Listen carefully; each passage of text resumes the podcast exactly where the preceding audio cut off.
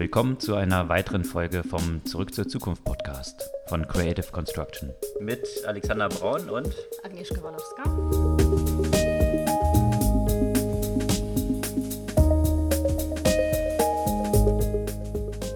Also, was gab es Neues vergangene Woche? Eine ganze Menge. Ähm, wie du schon vorher sagtest, nicht unbedingt nur News, sondern sehr viele äh, lange Beiträge, die so sehr in der Tiefe bestimmte Themen analysieren, die zum Teil nicht so einfach äh, zusammenzufassen sind. Ähm, ich habe diese Woche sehr viel äh, zu Thema AI und vielen auch ethischen, gesellschaftlichen Fragen gelesen. Ein, ein langer Artikel, der sich damit beschäftigt, ob AI Bewusstsein erreichen wird und ob das dann überhaupt notwendig und erwünscht ist. Und ähm, dafür geht der Autor da wirklich auch weit in der Geschichte zurück, also bis zu den Anfängen von, von Künstliche Intelligenz mit äh, Norbert Wiener über Eliza, also den ersten Chatbot.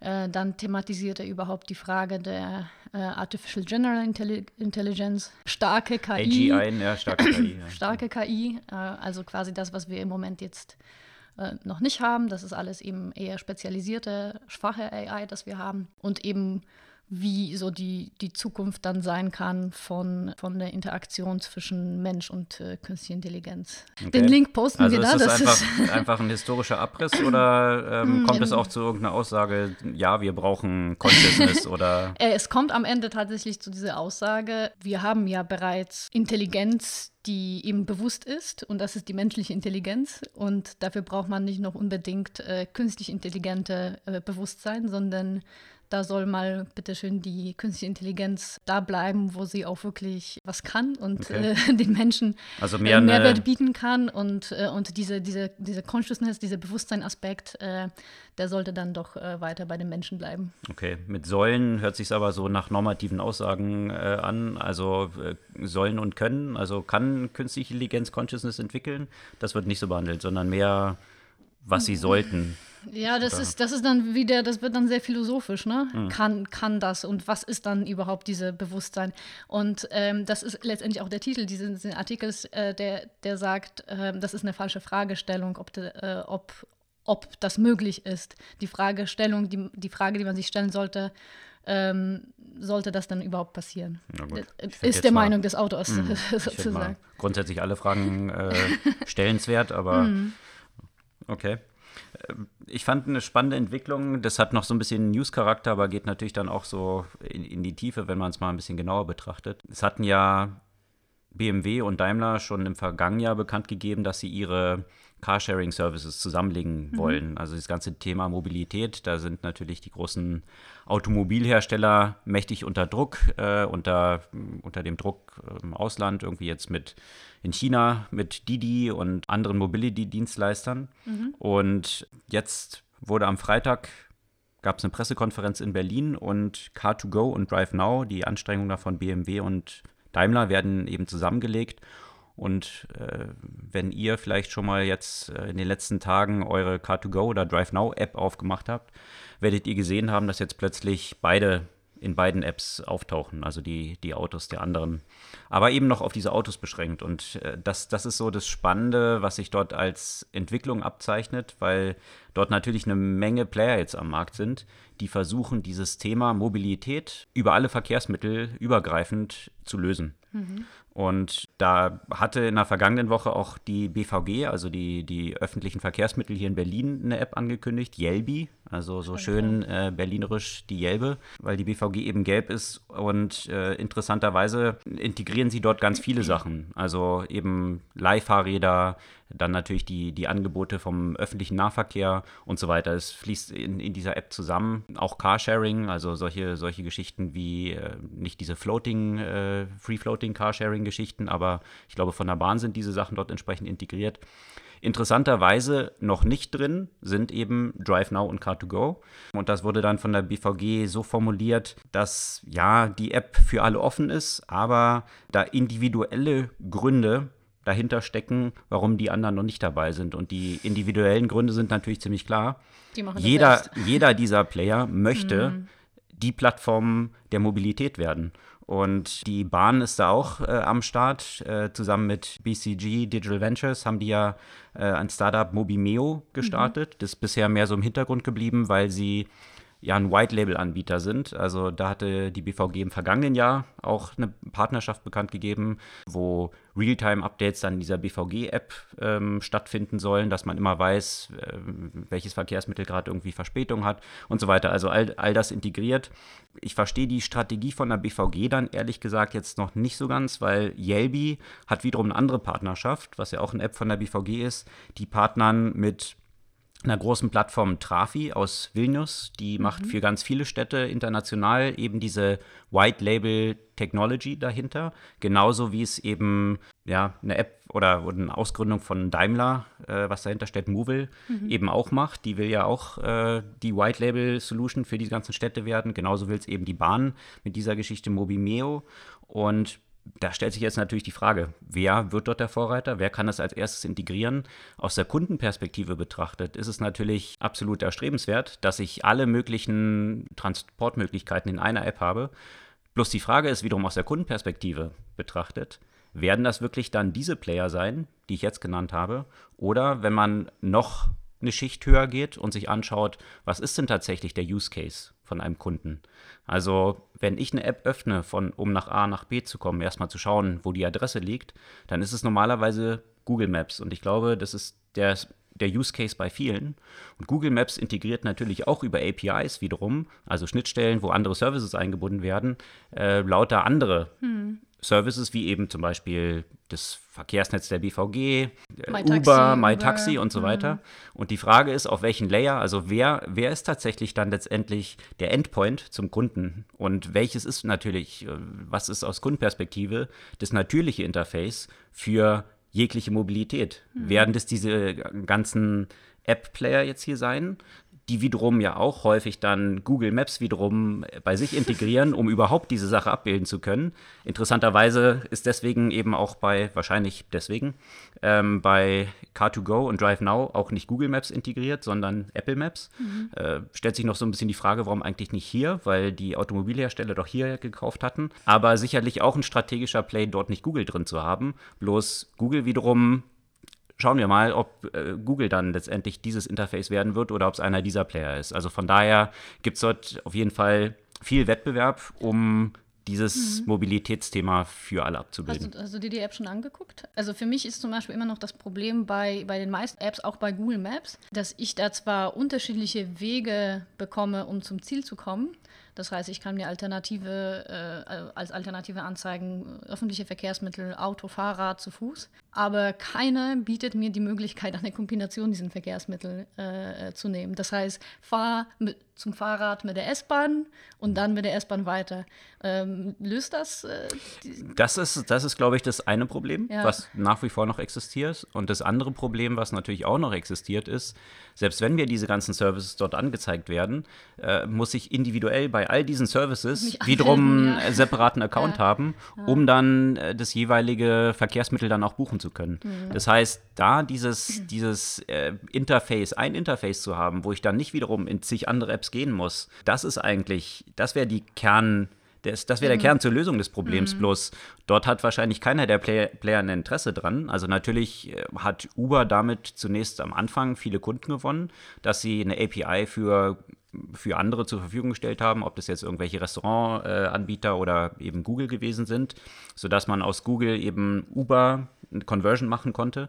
Äh, bloß wenn man die Nutzer einmal hat, dann möchte man natürlich als so ein Player eigentlich der, der Owner dieser Plattform mhm. sein und äh, das für die anderen nicht so offen wie möglich zu äh, mhm. machen. Und das ist, glaube ich, so ein bisschen, wo, wo sich die strategischen Anstrengungen dieser einzelnen Player entgegen des eigentlichen Needs des Kunden stellen, ja. der das so flüssig wie möglich mhm. haben will und jetzt nicht 20.000 Accounts bei jeglichen, jedem Fahrradanbieter, jedem Carsharing-Anbieter und so weiter haben möchte. Mhm. Und äh, das fand ich deswegen interessant in dieser Formulierung eben dann äh, zur, zur Pressekonferenz von Yelby, wo eben gesagt wurde, naja, wie, es gibt wie gesagt individuelle Gründe, warum Car2Go und DriveNow nicht dabei sind, aber Yelby so ich zitiere, werde allerdings so viel Dynamik entwickeln, dass sich auch diese Firmen noch melden werden.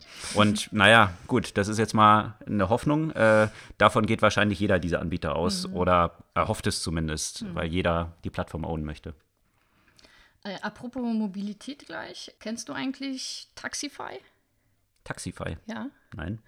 Ähm, da ist auch Daimler investiert und das wusste ich auch ähm, bisher nicht, dass es auch eine der Unicorns ist. Aha.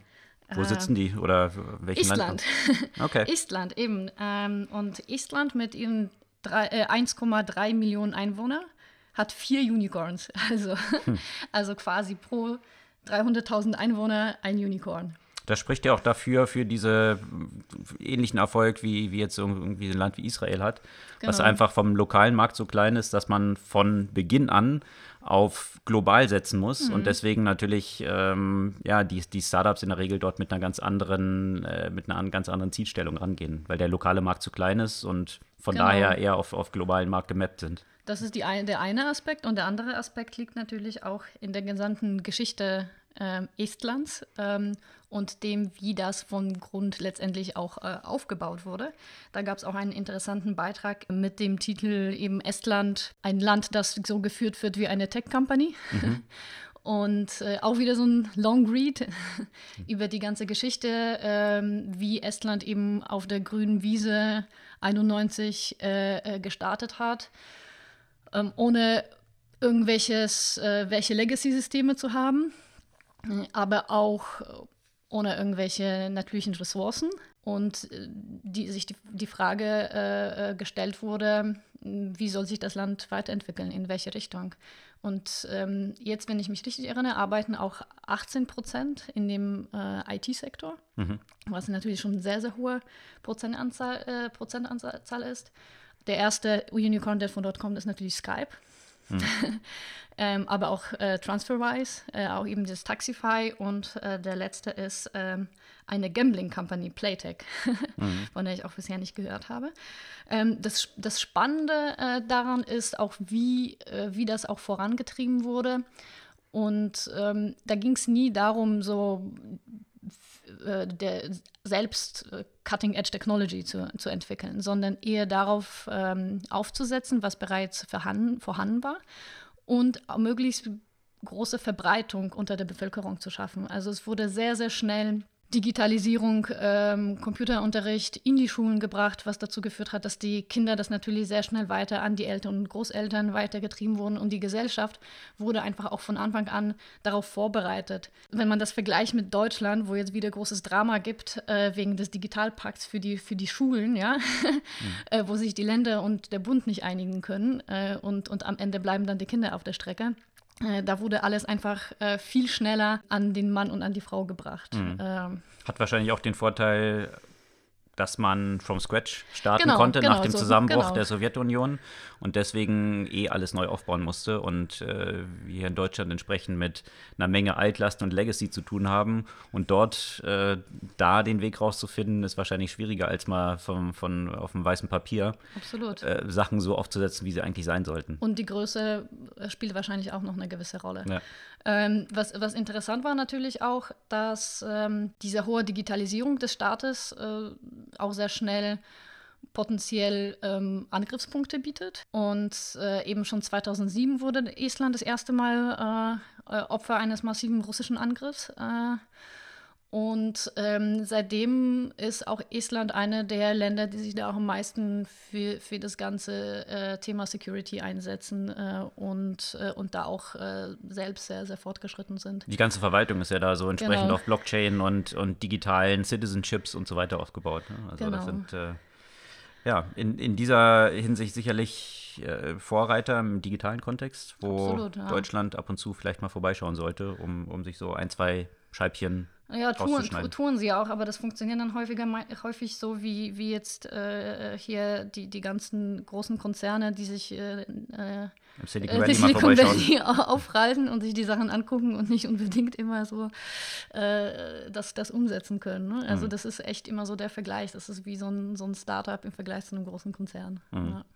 Was ich auch spannend fand letzte Woche, ist auch wieder so ein Long Read, aber äh, definitiv lesenswert und äh, verlinken wir wie gehabt hier auch auf unserer Blog, äh, auf unserer Podcast-Seite, auf, äh, auf, unserem Blog auch, weil unser äh, Podcast jetzt auch entsprechend in, im Blog gefeatured ist mit allen Links und so weiter. Also äh, gerne dort auch vorbeischauen. Äh, zum Thema Voice Interfaces und der war überschrieben The One Correct Answer. Mhm. Und die weitreichende Konsequenz von Voice Interfaces und dieser Erfordernis einer, einer einzelnen Antwort äh, bringt dieser Artikel sehr gut raus, weil äh, wenn, wenn ich jetzt so klassisch in der Suchmaschine Google unterwegs bin, äh, eine grafische Benutzeroberfläche habe, dann können mir natürlich zehn mögliche Antworten geliefert werden, also zehn Seiten, die wahrscheinlich die Antwort auf meine Frage enthalten.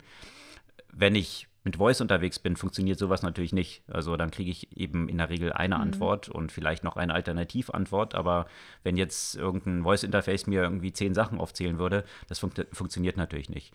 Google hat ja in der letzten Zeit äh, auch schon starke Anstrengungen dort unternommen, eben zu so einer Antwortmaschine mhm. zu werden. Also jetzt nicht nur mit dem Google Voice Assistant, sondern auch im Web auf die meisten Fragen kriegt man mittlerweile schon einen Auszug als Antwort, der direkt ganz oben bei Google mhm. steht, äh, mhm. sodass man die Webseite dahinter eigentlich gar nicht mehr besuchen muss. Und das ist eigentlich auch so eine, also gibt es Statistiken zu, dass es schon über 50 Prozent äh, aktuell sind. Der Anfragen, die bei Google gestellt werden, werden eben mit einer kon konkreten Antwort von Google ausgeliefert. Das hat natürlich sehr tiefreichende Konsequenzen. Also für die Webseiten, die dahinter stehen, die ihr Businessmodell aufbauen, dass sie Traffic von Google geliefert bekommen, um selbst irgendwie Anzeigen liefern zu können. Also wenn man früher eben wissen wollte, hat Bayern gewonnen oder was auch immer, äh, dann ist man im Zweifel, äh, hat man die Anfrage bei Google gestellt und ist dann auf einer Webseite ähm, oder hat die oh, Webseite direkt ausgesucht. Das war ausgesucht. eine der ersten Sachen. Also ähm, hat die Webseite direkt ausgesucht, aber auf jeden Fall hat es damit. Traffic gegeben. Wenn diese Antworten jetzt alle hm. direkt in Google gegeben werden, dann fehlt oder entfällt für die Webseiten dahinter natürlich, die den, die Inhalte liefern, so ein bisschen die Monetarisierungsgrundlage und natürlich auch diese ganze Werbegeschichte. Ja? Also der Advertising-Markt, äh, ich kann ja schwer in, in ein äh, Voice-Interface mhm. jetzt irgendwie Anzeigen einbetten. Das heißt, letztendlich gibt es eine Antwort und diese Antwort äh, wird im Zweifel, wenn sie irgendwie werblich ist, umso mehr Wettbewerb mhm. drum haben und umso teurer werden. Also dieser Artikel zeigt sehr gut diese Konsequenzen für das Internet, wie wir es kennen, auf, äh, dass Voice Interfaces oder der, der Switch zu Sprachinteraktionen das Internet komplett verändern werden. Und, und nicht nur auch von der Perspektive, äh, wenn man sich jetzt noch ein paar Gedanken weitermacht. Also ist es jetzt schon so, dass, äh, dass die meisten äh, Nutzer von Alexa das hauptsächlich dazu nutzen, um eben so eine Frage zu stellen. Die Menschen sind dann ja auch in der Regel, sagen wir mal, ähm, kognitiv faul, deswegen nehmen sie auch die erste Antwort. Und das ist einerseits das, was du gesagt hast, also die Konsequenz ja auch für die Möglichkeit, neue Sachen zu entdecken und für, für die Webseiten, die dahinter stehen und, äh, und für die Werbung. Aber wenn man sich ja auch ähm, so das ganze Gesellschaftsbild überlegt, also sind nicht alle Fragen, äh, nicht auf alle Fragen gibt es einfach die eine korrekte mhm. Antwort.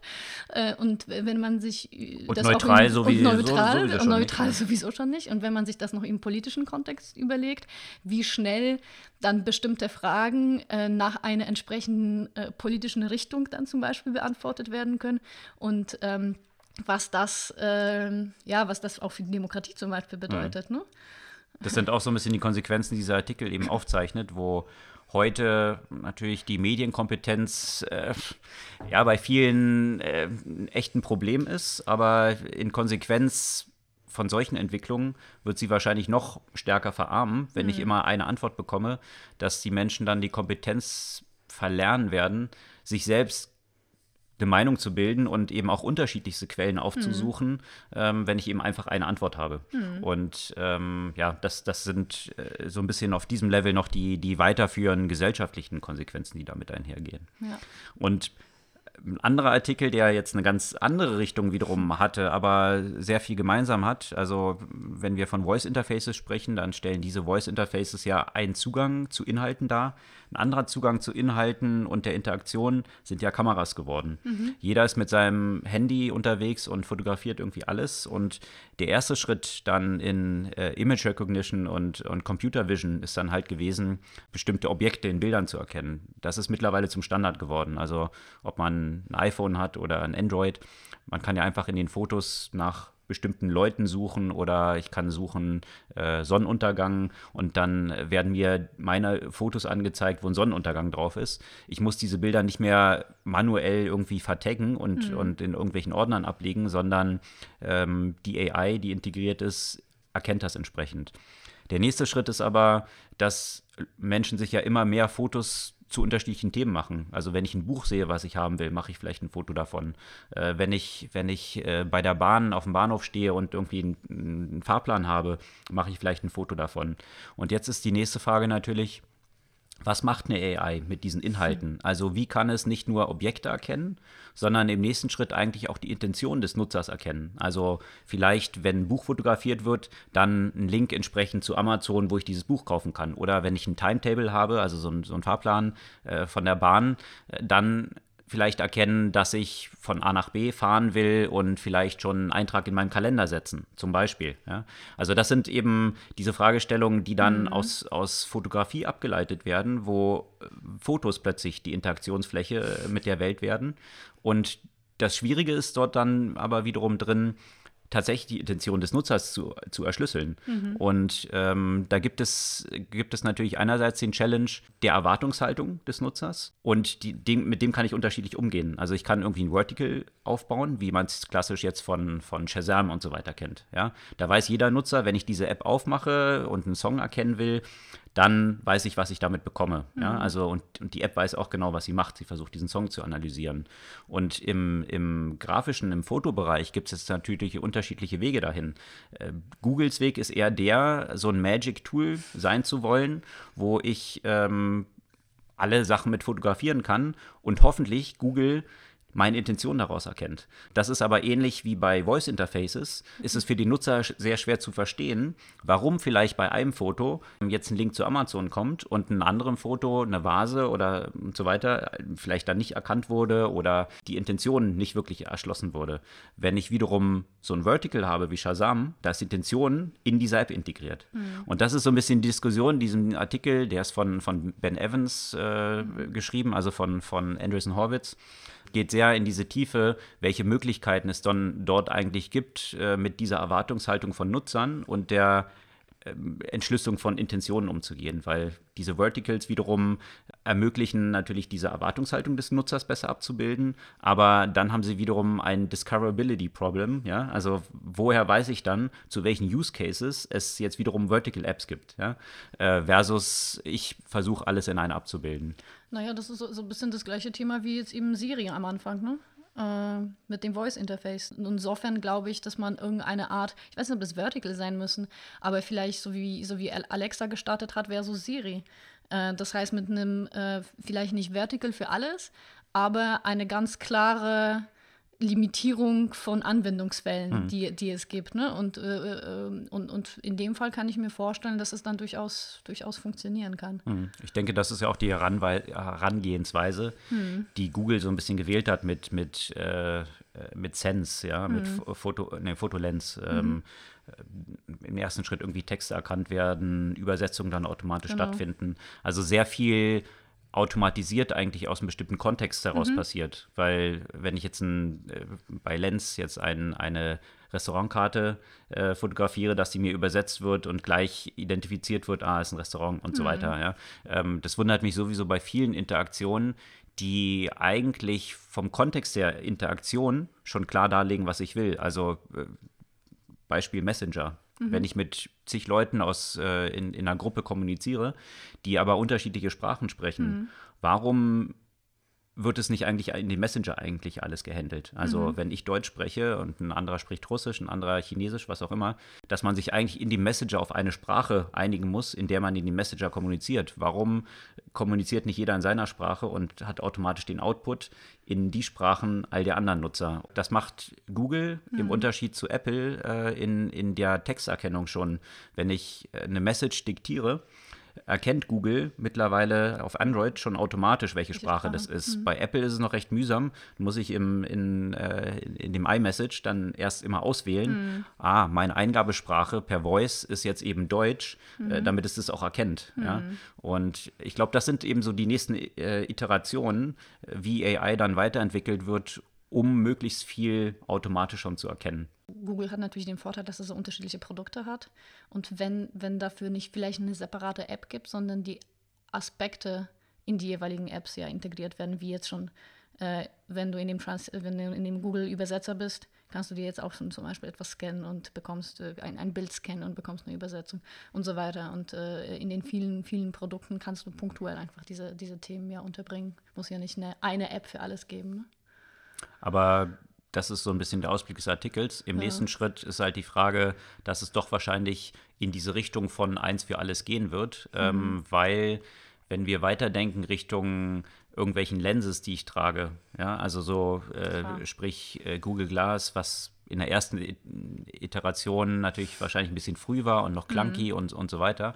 Äh, wenn wir uns das aber weiter anschauen, auch vergleichen mit dem, was wir im, äh, in unserer letzten Ausgabe mhm. mit Augmented Reality mhm. diskutiert haben, werde ich ja eine, eine Lens haben, mit der ich dann unterwegs bin und irgendwelche Objekte anschaue und dann eigentlich meinem Tool gar nicht mehr sagen muss, was es mit irgendwas machen soll, mhm. ja, sondern äh, ich schaue mir eben ein Timetable an und es weiß automatisch, ich kann es später fragen, ähm, wann fährt denn der Zug von da nach da mhm. und äh, ich brauche nicht mehr, wie ich es heute machen muss, ein Foto machen von etwas, sondern eigentlich nimmt dieses System permanent wahr und klassifiziert und hält diese Informationen vor. Und da geht es natürlich dann aber wiederum in diese ganze Diskussion von Privacy mhm. und Daten und, äh, und so rein. Mhm. Ja. Also viele Aspekte, die, die da als Konsequenz dranhängen.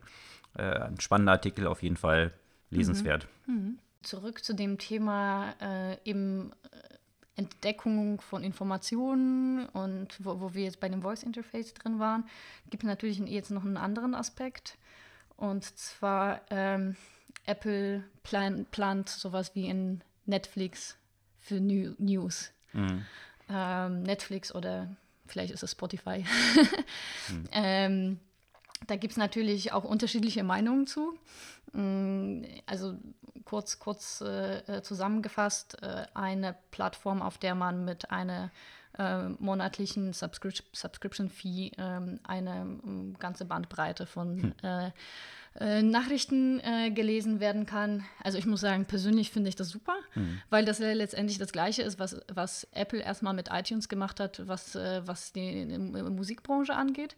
Äh, Im Moment ist es auch so, ich möchte eigentlich einen spannenden Artikel lesen und dafür brauche ich ein ganzes Abo. Mhm. Äh, genauso wie früher, ich wollte einen Song hören, ich, ich brauche einen ganzen CD. Das hat ja Apple eben auch mhm. vereinfacht.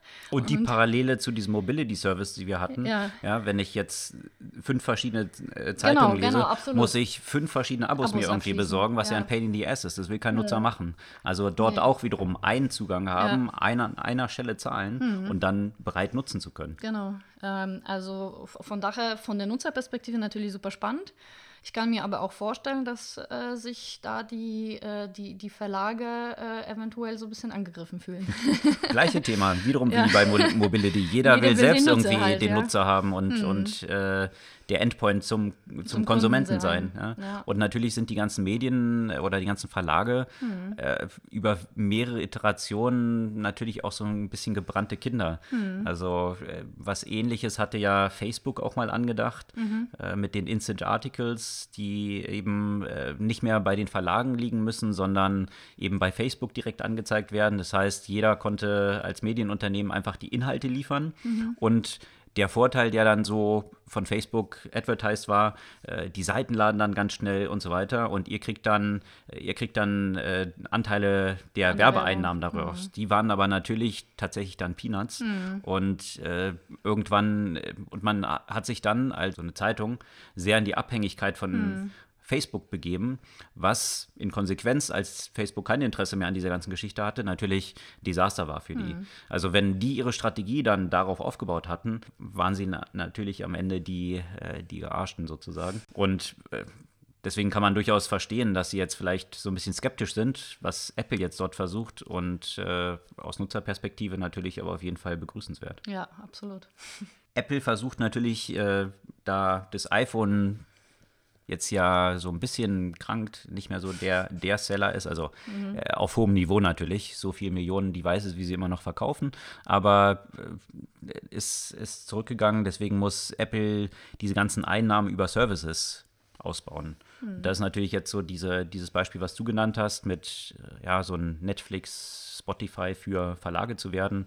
Ein Ansatz, ein anderer Ansatz, den sie gehen und was sie diese Woche bekannt gegeben haben, ist eine Partnerschaft mit Goldman Sachs, um eine eigene Kreditkarte auf den Markt zu bringen, also eine Apple-Kreditkarte, mhm. die entsprechend, sie baut noch auf Mastercard auf, ist dann äh, Teil von Apple Pay, dort entsprechend integriert mit Zusatzservices. Also der Push von Apple auch in diesem Bereich und stellt sich dann die Frage, wann, in welchen Schritten Apple dann irgendwann auch eine Bank wird mhm. ja, und äh, diese Möglichkeiten hat und dann vielleicht eben direkt die Zahlungen abwickeln kann und äh, nicht mehr die Banken die dort zwischendrauf. Mhm. Und auch die Kreditkartenunternehmen vielleicht mhm. irgendwann dann nicht mehr braucht. Ja. Mhm. Also das ist natürlich ein interessanter Push in diesem Bereich. Mhm. Hast du sonst noch was? Jede Menge, aber das soll für mich für diese Woche aus dem Podcast erstmal gewesen sein. Hast du noch eine Buchempfehlung? Äh, nee, diese Woche nicht. Also ich habe ich hab eine Buch-Anti-Empfehlung. Okay. Also ich weiß es noch, ich weiß es noch nicht, was das werden soll. Äh, die, das Buch äh, Attention, das äh, irgendwie auch empfohlen wurde als äh, so eine der besten Technologiebücher des letzten Jahres von Joshua Cohen. Also ich muss persönlich sagen, ich werde wahnsinnig bei diesem Buch, weil ich das Gefühl habe, das ist so, ihr kennt vielleicht sowas, man, man, man liest einen Blog, äh, man liest einen Wikipedia-Artikel und dann klickt man auf einen Link und dann klickt man wieder auf nächsten Link und dann klickt man wieder auf nächsten Link. Und so hat man das Gefühl, dass man äh, hier auch von irgendwie der äh, Berlin ähm, Olympiade äh, in den 30ern zur Nazizeit und äh, der Verfolgung von jüdischen Sportlern auf einmal beim tschechischen Bier landet und äh, da, dann landet man noch bei irgendwie was ganz anderem. Also okay. der macht da solche Sprünge, äh, wie so komplett random von einer Sache zur anderen. Also die Nachbildung des äh, Attention-Defizits. Ich glaube schon, ja. Äh, in, als in Buchform, um darzulegen, dass die Attention Span ziemlich niedrig ist und man äh, bei sehr vielen Themen sehr schnell landen kann. Ich warte immer noch auf die Auflösung. Äh, okay. ich habe, glaube ich, schon die Hälfte des Buches und sie kam noch nicht. Okay. Auf jeden Fall scheint es so, als ob man dann dafür viel Attention haben muss, um dort dran zu bleiben an diesem Buch. Sehr viel, äh, ja, und, sehr viel. Äh, mhm. ja. Vielleicht wer ist sich, es das, was der Wer sich das zumuten wollte. möchte, kann es lesen. Äh, die anderen vielleicht nicht. Ja. So viel zu unserem Buch oder Buch-Anti-Tipp dieser Woche. Das soll es für diese Woche gewesen sein. Äh, wir freuen uns über euer Feedback. Schickt uns das auch gerne weiter zu. Wir freuen uns auf kommende Woche.